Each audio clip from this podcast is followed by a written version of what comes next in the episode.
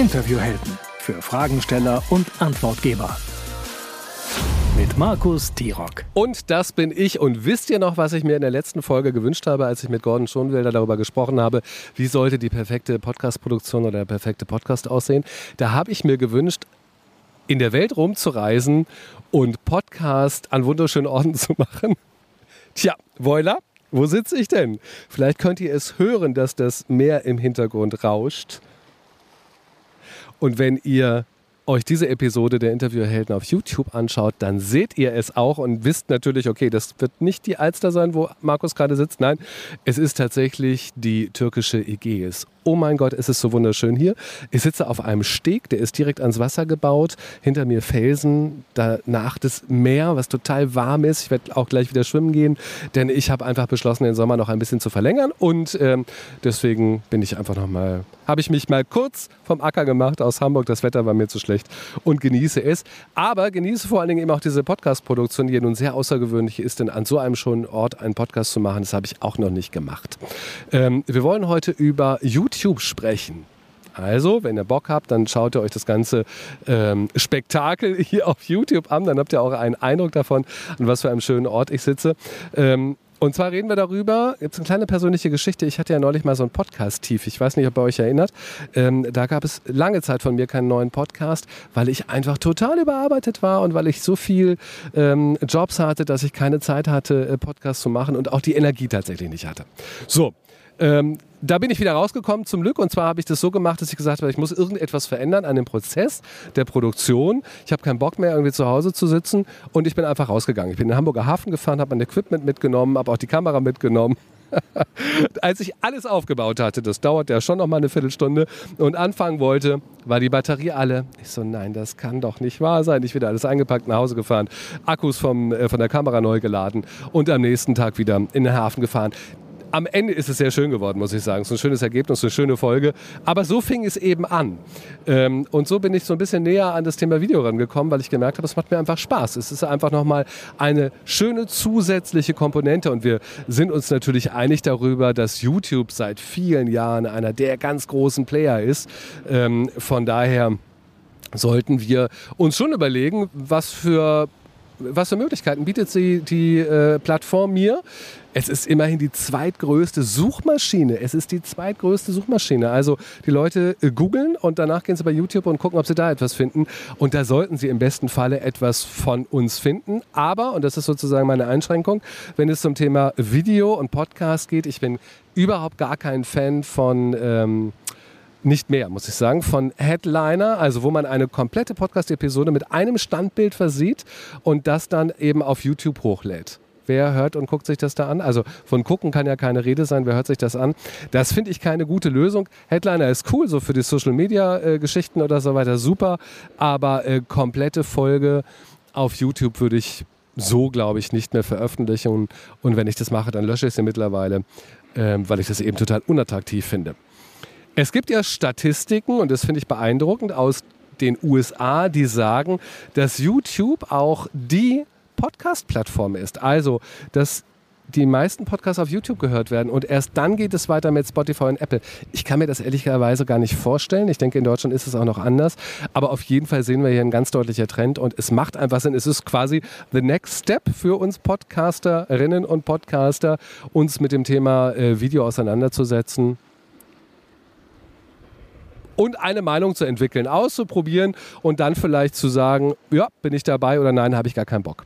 Übrigens, wenn ab und zu das Bild wackeln sollte, ähm, dann liegt es tatsächlich daran, dass dieser Steg sehr instabil ist und ich natürlich auch nicht so ein riesen Stativ mitgebracht habe. Ich hoffe, das ist nicht so schlimm und ihr ähm, kommt darauf klar, beziehungsweise vielleicht ist die Kamera auch so schlau und rechnet das irgendwie raus. Wir werden uns das mal später angucken. So, äh, zurück. Spotify bietet ja mittlerweile wieder die Möglichkeit an, dass man eben auch äh, Video bei seinem Podcast einbindet. Das können wir noch nicht alle. Es gibt nur ein paar ausgewählte Creator, die eine Möglichkeit haben. Dahinter liegt wohl ein Bewerbungsprozess. Da können wir ja später nochmal in einer Folge oder sowas drauf eingehen. Ähm, aber auch hier sieht man sozusagen den Trend, dass Video, dass das bewegte Bild noch dazugenommen wird. Also sollten wir uns wirklich da mal mit beschäftigen. Ich selber hatte vor einiger Zeit, äh, vor ein paar Wochen, eine, finde ich, eine sehr schöne Idee, die ich gerade verfolge. Dafür muss ich mir zu Hause ein äh, kleines Videosetting aufbauen. Wirklich klein, also kein, kein Studio, echt klein. Ich sitze an einem bewegbaren Tisch vor mir, im Hintergrund irgendwie ein schönes Regal, whatever.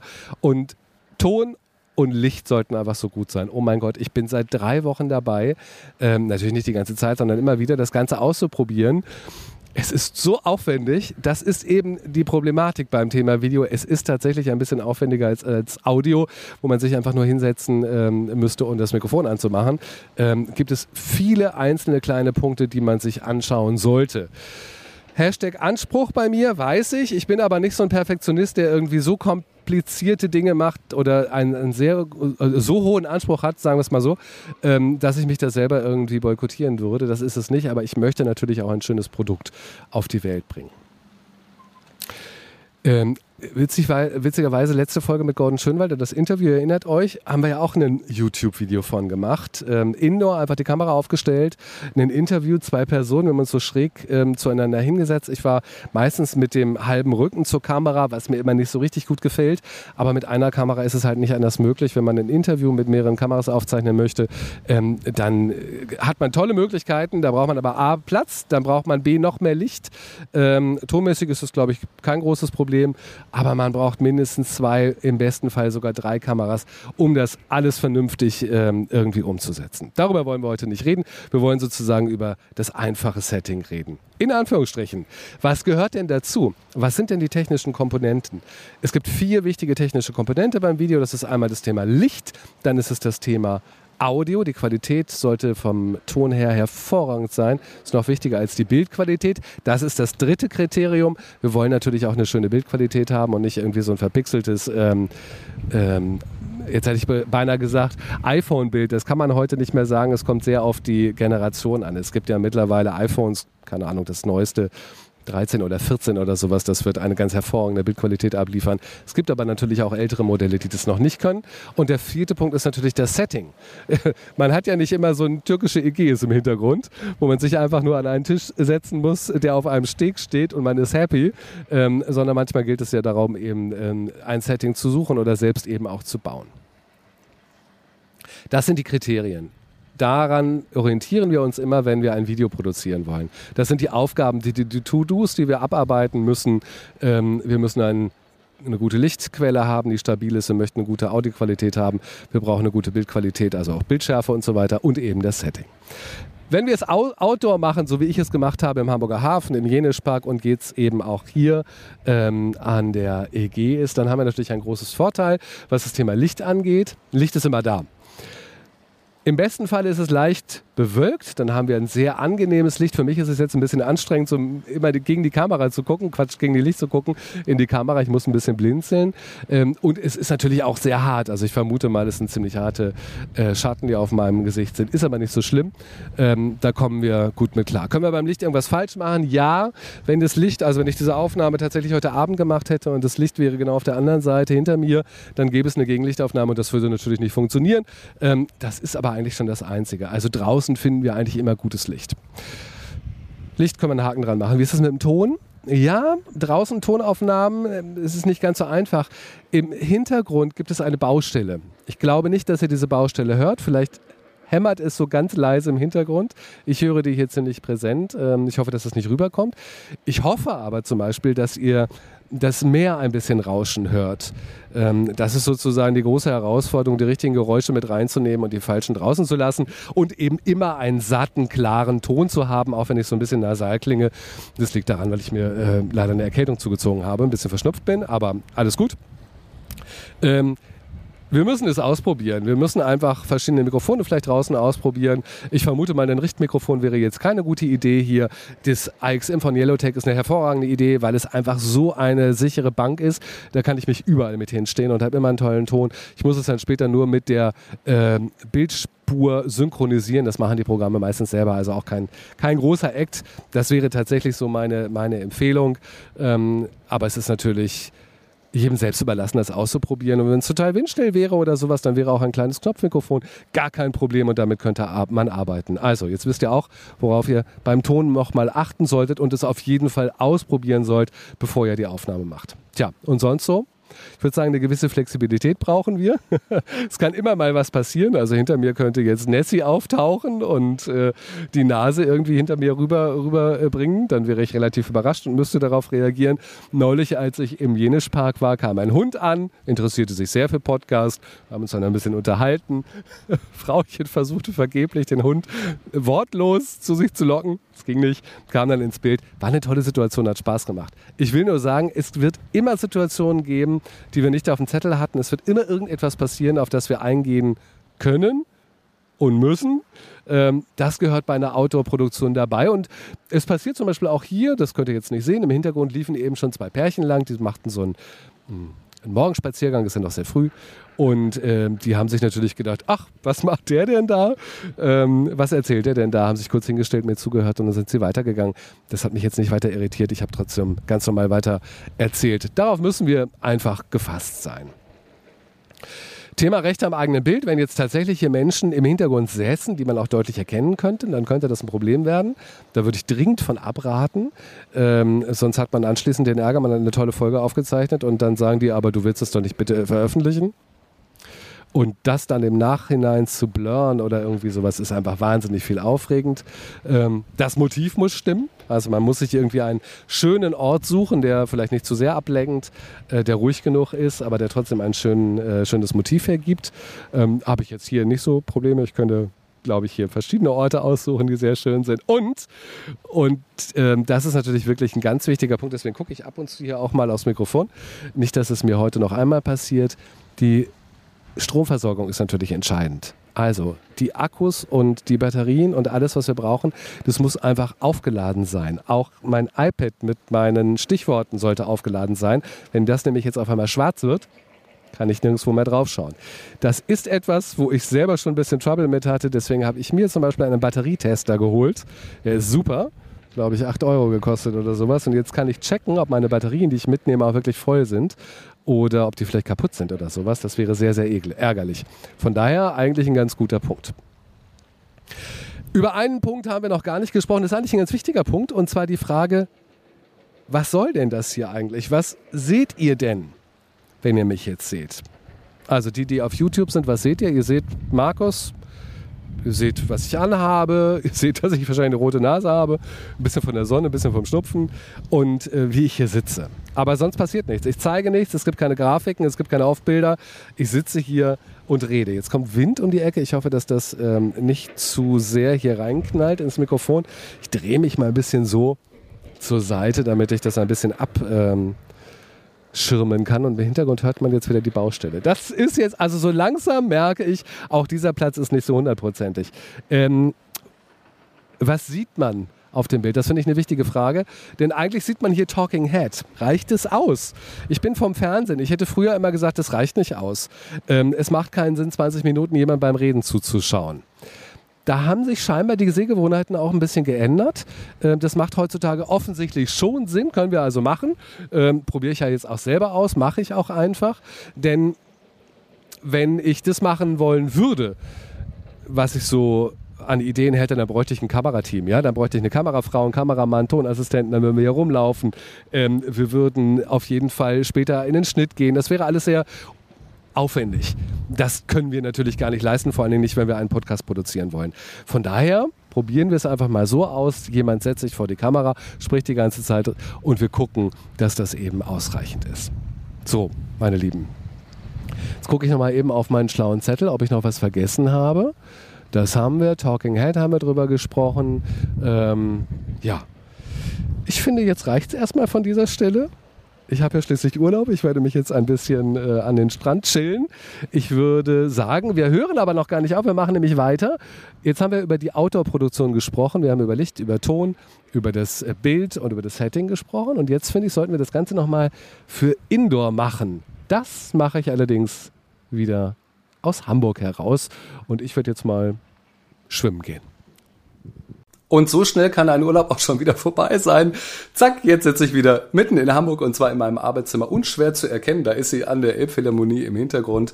Und äh, wenn wir jetzt schon drinnen sind, dann können wir natürlich wunderbar auch über das Thema Indoor-Video, also Video in einem Raum, in eurem Office zum Beispiel äh, oder vielleicht auch in eurem Esszimmer, Wohnzimmer, ist ja egal, ähm, können wir sprechen. Denn da gibt es nochmal ein paar spezielle Regeln und Tipps, die ich euch mitgeben möchte, damit ihr wirklich ein schönes Bild produziert, äh, womit ihr gerne bei YouTube euch platziert und dann eben online geht. Das Allerwichtigste, was ich den Leuten immer sage, es gilt übrigens auch für draußen, aber das ist jetzt ein anderes Thema. Das Allerwichtigste, was ich den Leuten sage, kommt weg von der Wand. Ähm, ganz viele Menschen haben so den Impuls, wenn sie ein Foto oder ein Video machen wollen, sich direkt vor eine Wand zu stellen und dann zu sagen, so, jetzt kann's losgehen. Ähm, ich weiß nicht, ob das was mit Sicherheit zu tun hat oder ob man dann eben glaubt, man, man verschwillt, verschmilzt und es wird quasi ähm, eins. Auf jeden Fall ist keine gute Idee. Die bessere Idee ist immer, sich von der Wand zu entfernen, damit wir Raumtiefe bekommen. Ihr seht es, wenn ihr jetzt gerade das YouTube-Video bei mir anhabt, ganz gut, dass hinter mir na, wie viele Meter sind das? Zweieinhalb, drei Meter oder sowas Platz sind ähm, zur Tür. Und das habe ich ganz bewusst so gewählt. Ich hätte mich natürlich hier auch in meinem Arbeitszimmer anders hinsetzen können, dass ich sozusagen von der Wand wäre. Das mache ich ganz bewusst so, um eben diese Raumtiefe hinzubekommen. Raumtiefe alleine reicht aber nicht aus, sondern Raumtiefe muss noch ein bisschen ähm, künstlerisch gestaltet werden, würde ich sagen. Und ähm, das macht man mit Licht. Also Licht ist tatsächlich einer der wesentlichen Einflussfaktoren für ein gutes Bild beim Thema Video.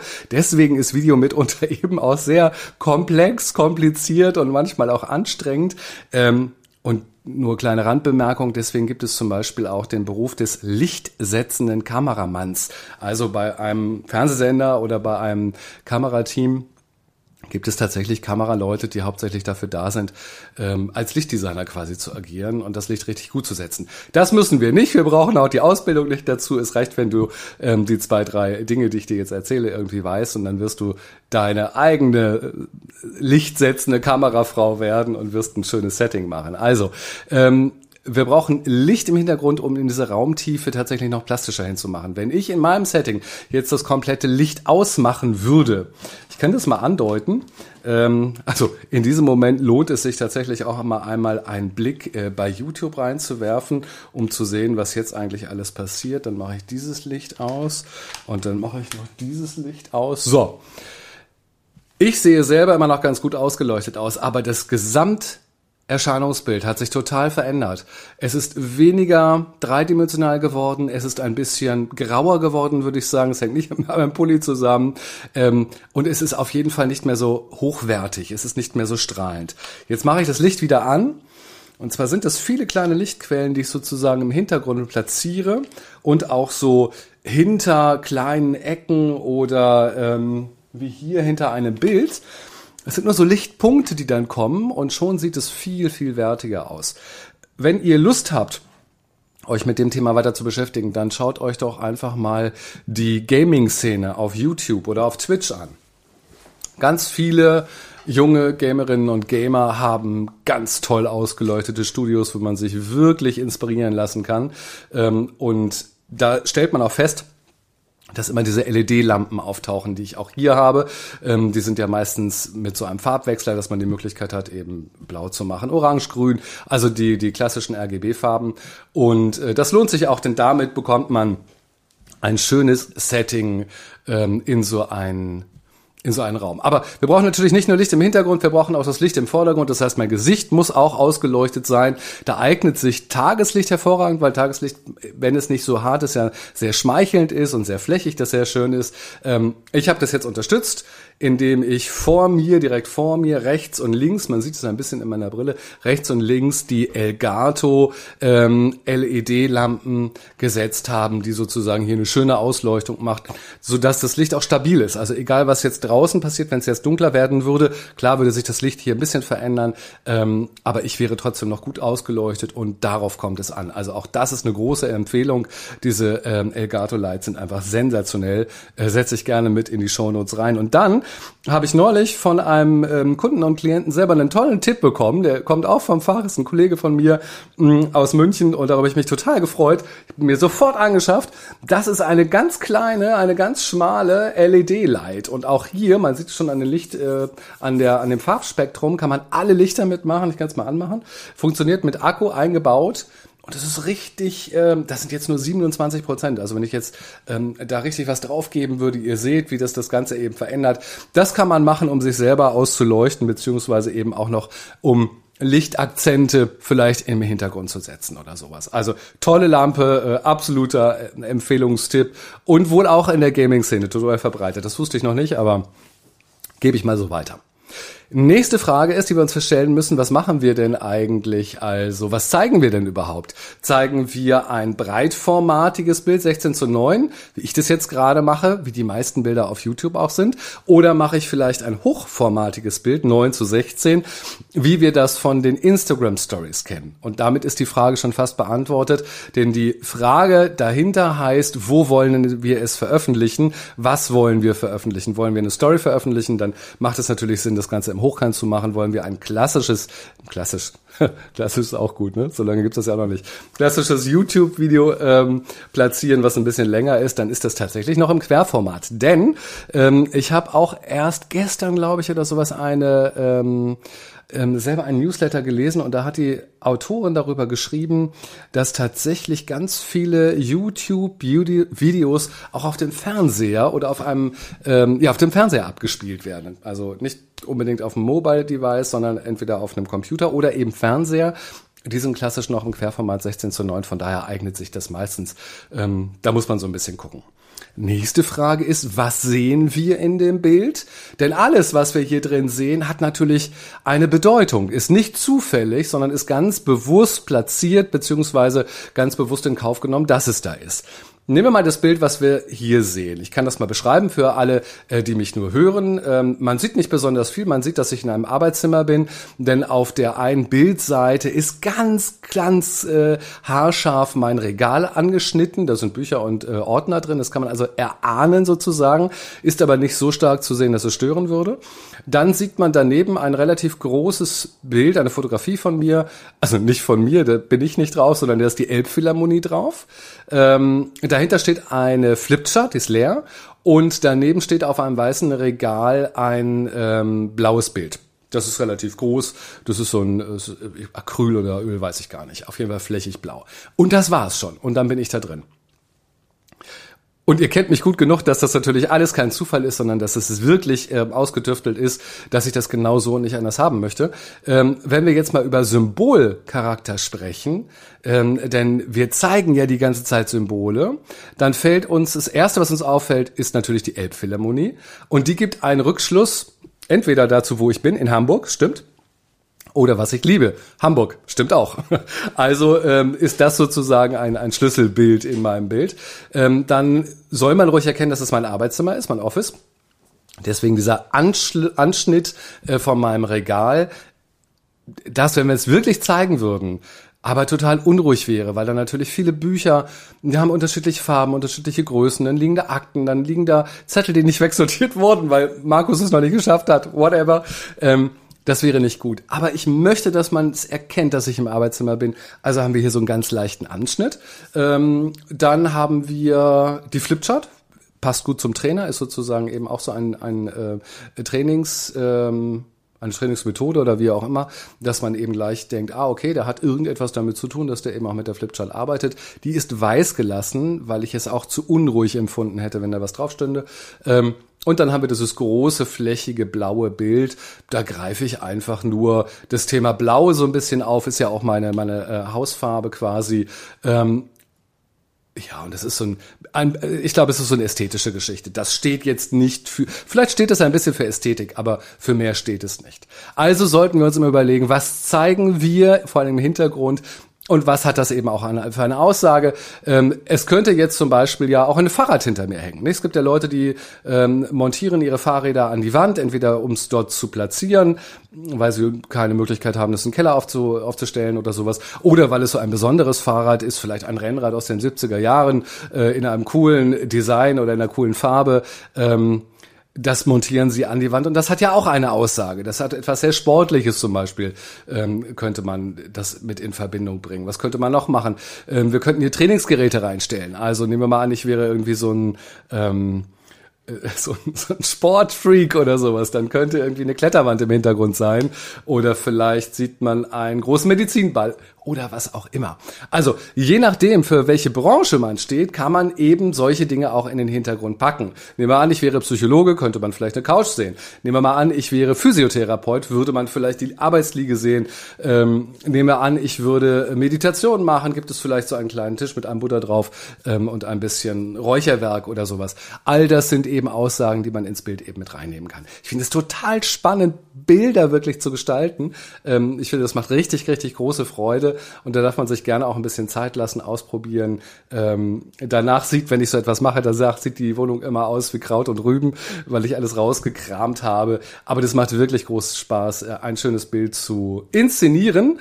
Und ich bin mit meinem Bild hier wirklich sehr zufrieden. Ich finde, das ist eigentlich eine ganz aufgeräumte, äh, schöne Geschichte. Und ähm, das Bild kommt halt auch immer wieder vor in meinen, auf meinen Kanälen, in meinen Social Media Kanälen, äh, so dass die Leute das, glaube ich, immer ganz gut in, mit mir auch in Verbindung bringen. Ähm, verschiedene Höhen sind auch wichtig, dass man die im Bild äh, berücksichtigt. Ich habe für dieses Videoprodukt von dem ich glaube ich schon gesprochen habe, ähm, habe ich mir tatsächlich extra ein, ein Metallregal angeschafft. Dieses Videoprojekt wird nicht hier drin stattfinden, sondern in einem anderen Raum. Äh, und da war im Hintergrund nichts und es geht nicht. Ich kann mich nicht vor nichts setzen. Also das entsprach nicht der Idee, die ich dazu hatte. Das kann man machen, aber es war nicht meine Idee. Also musste ein Regal her. Und um Licht in dieses Regal zu bringen, habe ich, und das war, ich weiß nicht, ob das so eine schlaue Idee von mir war, wirklich nicht. Ich wollte das Lichtregal eben mit LED-Stripes eben auch illuminieren. Also, dass das Regal leuchtet. Ähm, ich hatte keine Ahnung, dass es so wahnsinnig aufwendig ist. Also, ich spreche von diesen LED-Stripes, die man auseinanderschneiden kann. Allerdings, ich kannte die noch nicht. Ich habe mit denen noch nicht gearbeitet. Ich habe es immer nur gesehen, dass es cool aussieht. Ähm, mir war nicht klar, was das für ein elendiges Theater ist. Und ich habe, ich glaube, drei Wochen gebraucht und diese ganze Kiste ist dadurch entstanden, ähm, um die einzelnen Komponenten zusammenzutragen. Weil, wenn man sie durchschneidet, dann braucht man eben so kleine Stecker und dann braucht man Verteiler und Y-Schleifen und Weichen und ach, ich weiß nicht, was man alles braucht. Und dann gibt es noch unterschiedliche Voltzahlen, dann gibt es noch unterschiedliche Pins, die da rauskommen, drei, vier und fünf. Wahnsinn. Ähm, ja, jetzt ist es soweit, ich habe alles soweit parat, aber es hat wirklich gedauert. Ähm, da kann man die Lust verlieren, wenn man nicht, so wie ich, Bock darauf hat, so eine, so eine Reise, so, eine, so ein Abenteuer auch wirklich zu gehen ich finde es toll, weil ich dadurch ganz viel lerne, weil ich äh, Dinge ausprobieren kann. Das ist so wie Lego spielen oder sowas. Das liebe ich. Ähm, ist nicht für jeden was. Also da muss man dann auch überlegen, ob das nicht vielleicht ein bisschen äh, zu viel des Guten ist oder ob man da nicht irgendwie andere einfache Lösungen findet. So, jetzt haben wir über Licht gesprochen, über die Gestaltung gesprochen. Jetzt müssen wir noch mal ein bisschen über die Qualität sprechen. Die Bildqualität, rein technische Bildqualität, da gibt es ja auch sehr große Unterschiede. Aber mein Gott, was sind ähm, hier die, die Handys und iPhones mittlerweile? Was sind die gut geworden? Was haben die für eine krasse Videoqualität? Unfassbar. Damit kann man super arbeiten. Also das ist sicherlich eine gute Möglichkeit. Wenn man noch eine Schippe drauflegen möchte, ähm, da jetzt sind wir bei der Ebene, wo ich gerade unterwegs bin, dann arbeitet man eben mit einer ähm, richtigen Kamera, also mit einer Foto- oder Videokamera, ähm, die man dann nutzt, um darauf aufzuzeichnen. Da ist dann das Objektiv noch mal ein bisschen besser, die ähm, Lichtstärke ist noch äh, noch besser. Es hat andere Möglichkeiten. Wer auf diese Ästhetik Wert legt, der macht es und da ist natürlich nach oben gar keine. Also ich habe jetzt eine Alpha 6400, die ich auch im Urlaub mit hatte. Ähm, und damit nehme ich sehr gerne auf. Ich finde, die macht eine ganz großartige Qualität. Das ist eine spiegellose Systemkamera. Wenn man jetzt noch einen Schritt weitergehen würde in der Sony-Familie, dann wären wir bei der Sony 7 und dann sind wir schon im semi-professionellen Bereich. Also da sind wir jetzt schon so halb. Ähm, Das muss man nicht machen, aber hat man natürlich auch Freude dran, nicht? Aber da sind wir dann mit ein paar tausend Euro unterwegs. Das bin ich jetzt hier nicht. Ähm, diese Kamera ist deutlich preiswerter und macht einfach wirklich ein, ein sehr schönes Bild. Ich liebe das Bild der Kamera sehr. Hab dann extra ähm, Objektiv mit. Jetzt habe ich hier bei dieser normalen Podcast-Aufnahme, die ich aus meinem Arbeitszimmer heraus mache, ähm, habe ich immer ein, ein Zoom-Objektiv.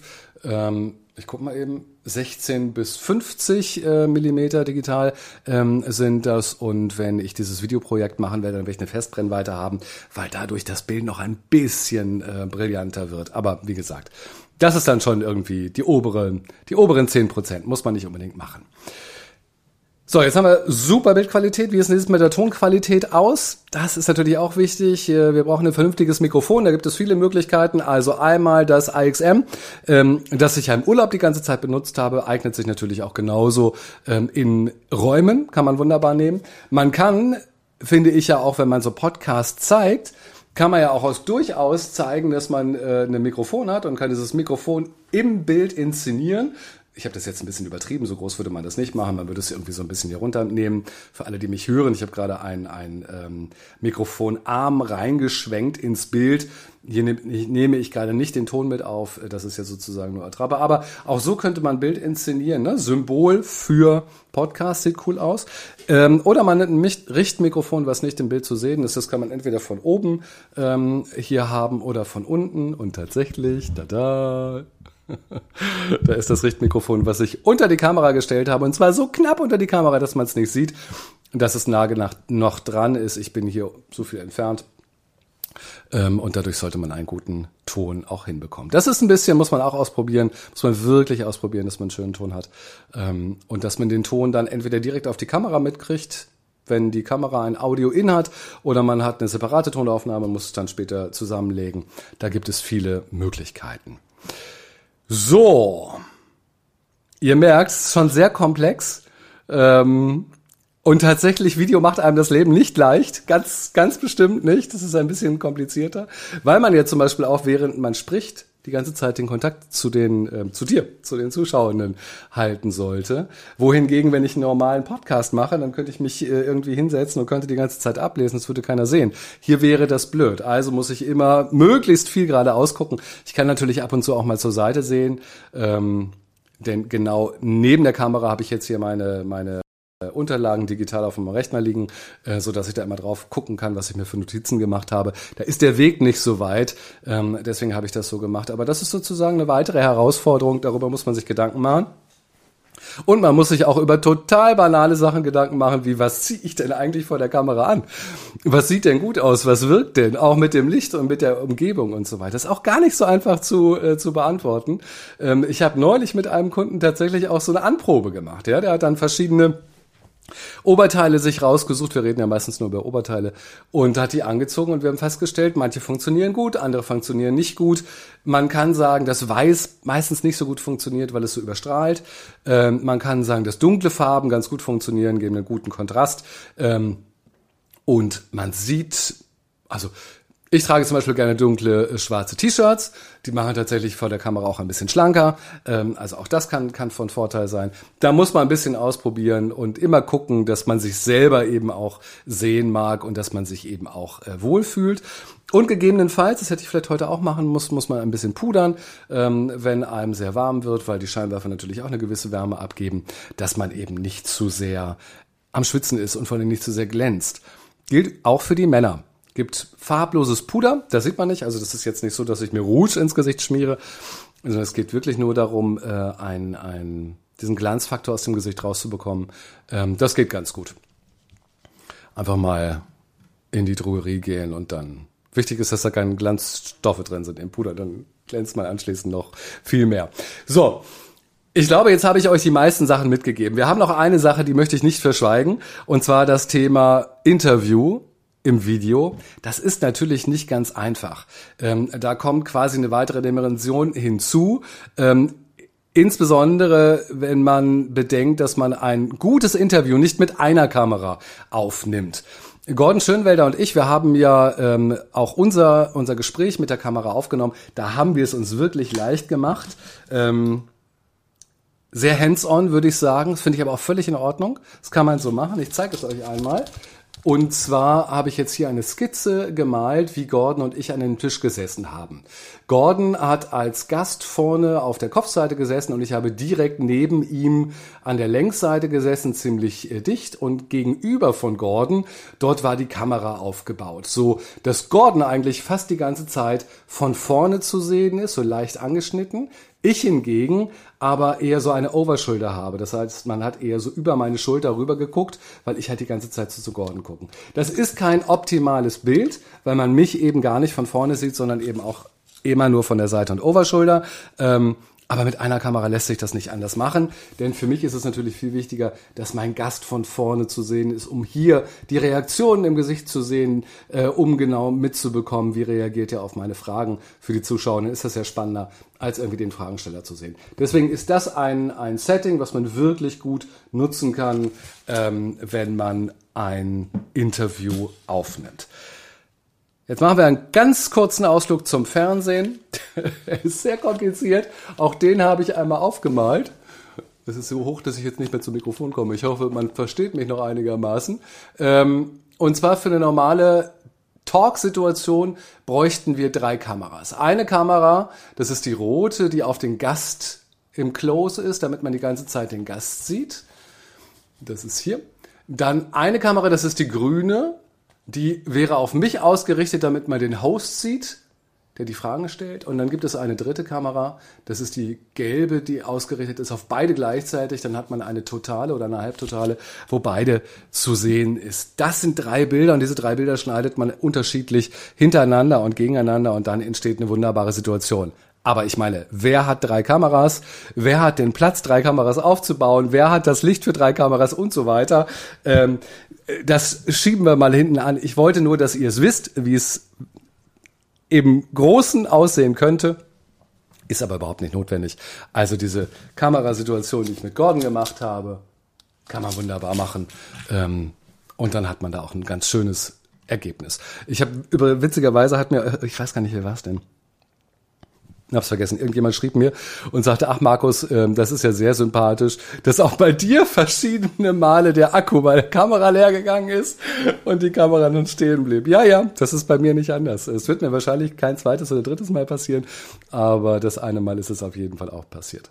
So, wenn man ähm, aber auf diesen ganzen Trouble mit äh, einem Interviewaufzeichnung mit Kameras verzichten möchte, dann greift man einfach zu Riverside, äh, ein tolles Programm. Äh, da kann man Online-Interviews aufzeichnen, da ist der Ton auch sehr gut.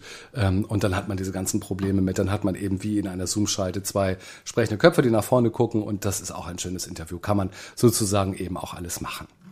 Fassen wir noch einmal zusammen. Auf was müssen wir achten, egal ob drinnen oder draußen? Zum einen auf das Licht, dass wir selber gut ausgeleuchtet sind, dass die ganze Szenerie gut ausgeleuchtet ist. Dann auf Audio, dass wir eine gute Tonqualität haben. Auf das Setting, was sehen wir im Bild und was symbolisieren die einzelnen Dinge? Passt das zu dem, was wir ausdrücken möchten? Haben wir eine gute Bildqualität, also ist die äh, Kamera, ist die sehr gut, so dass wir damit gut arbeiten können. Ähm, und natürlich und da sind wir dann beim Inhaltlichen, haben wir eine gute Dramaturgie ähm, und sprechen wir gut vor der Kamera, haben wir uns was überlegt, können wir was zeigen und so weiter. Das gehört natürlich auch alles noch dazu. Wenn wir es dann bei YouTube äh, hochladen, brauchen wir noch ein Thumbnail. Ist etwas, was Leute gerne vergessen. Das ist dieses Vorschaubild, ähm, das man mit hochladen muss. Da würde ich immer empfehlen, dieses Vorschaubild mit einer vernünftigen Kamera auch aufzunehmen und nochmal zu bearbeiten, dass wir da wirklich ein tolles Bild haben, das zusätzlich hochzuladen, also einfach bei der Produktion mit dran denken, dass die Leute auch sehen, dass wir uns ein bisschen Mühe gegeben haben.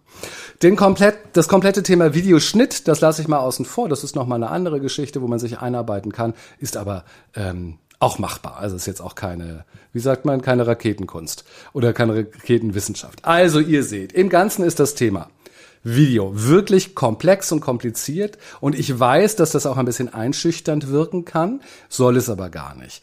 Ähm, wenn man das Schritt für Schritt angeht und seine Erfahrungen macht und immer besser wird, dann funktioniert das gut. Ausprobieren, Erfahrungen machen, weitermachen. So mache ich es schon mein ganzes Leben lang, habe viel gelernt und so kann jede und jeder von euch eben auch anfangen, das ist völlig in Ordnung. Ich helfe gerne dabei, also wenn ihr sagt, ich würde gerne ein Videosetting machen, weiß aber nicht, ähm, wie ich das optimal in meinem Raum mache, mit welcher Technik ich das mache, wie ich das mit der Kamera und dem Ton mache und so weiter. Es gibt ja 15.000 äh, Detailfragen. Ich helfe gerne. Ähm, wir können dazu ein Training vereinbaren oder einen Workshop ähm, gemeinsam machen, dass wir äh, inhaltlich arbeiten oder dass wir eben auch an, der, an einem Videosetting arbeiten. Gar keine Frage, schreibt mich einfach an und dann ähm, werden wir uns darüber verständigen, wie wir das gemeinsam machen können. So. Ja. Ich freue mich, dass ich dieses Thema Video äh, heute mal ausführlich mit euch thematisiert habe. Ich hoffe, es war etwas dabei und ähm, ich werde das Thema ja selber noch mal ein bisschen vorantreiben bei mir. Es gibt ja dieses Videoprojekt, von dem ich noch nicht gesprochen habe oder was ich noch nicht wirklich erzählt habe. Ähm, ihr wisst, die Kiste und hier die LEDs und das Regal. Das werde ich alles mal machen. Ich wünsche euch jetzt erstmal ähm, eine gute Zeit und probiert euch beim Thema Video gerne mal aus. In diesem Sinne, tschüss und bis zum nächsten Mal. Gute Fragen, gute Antworten. Interviewhelden.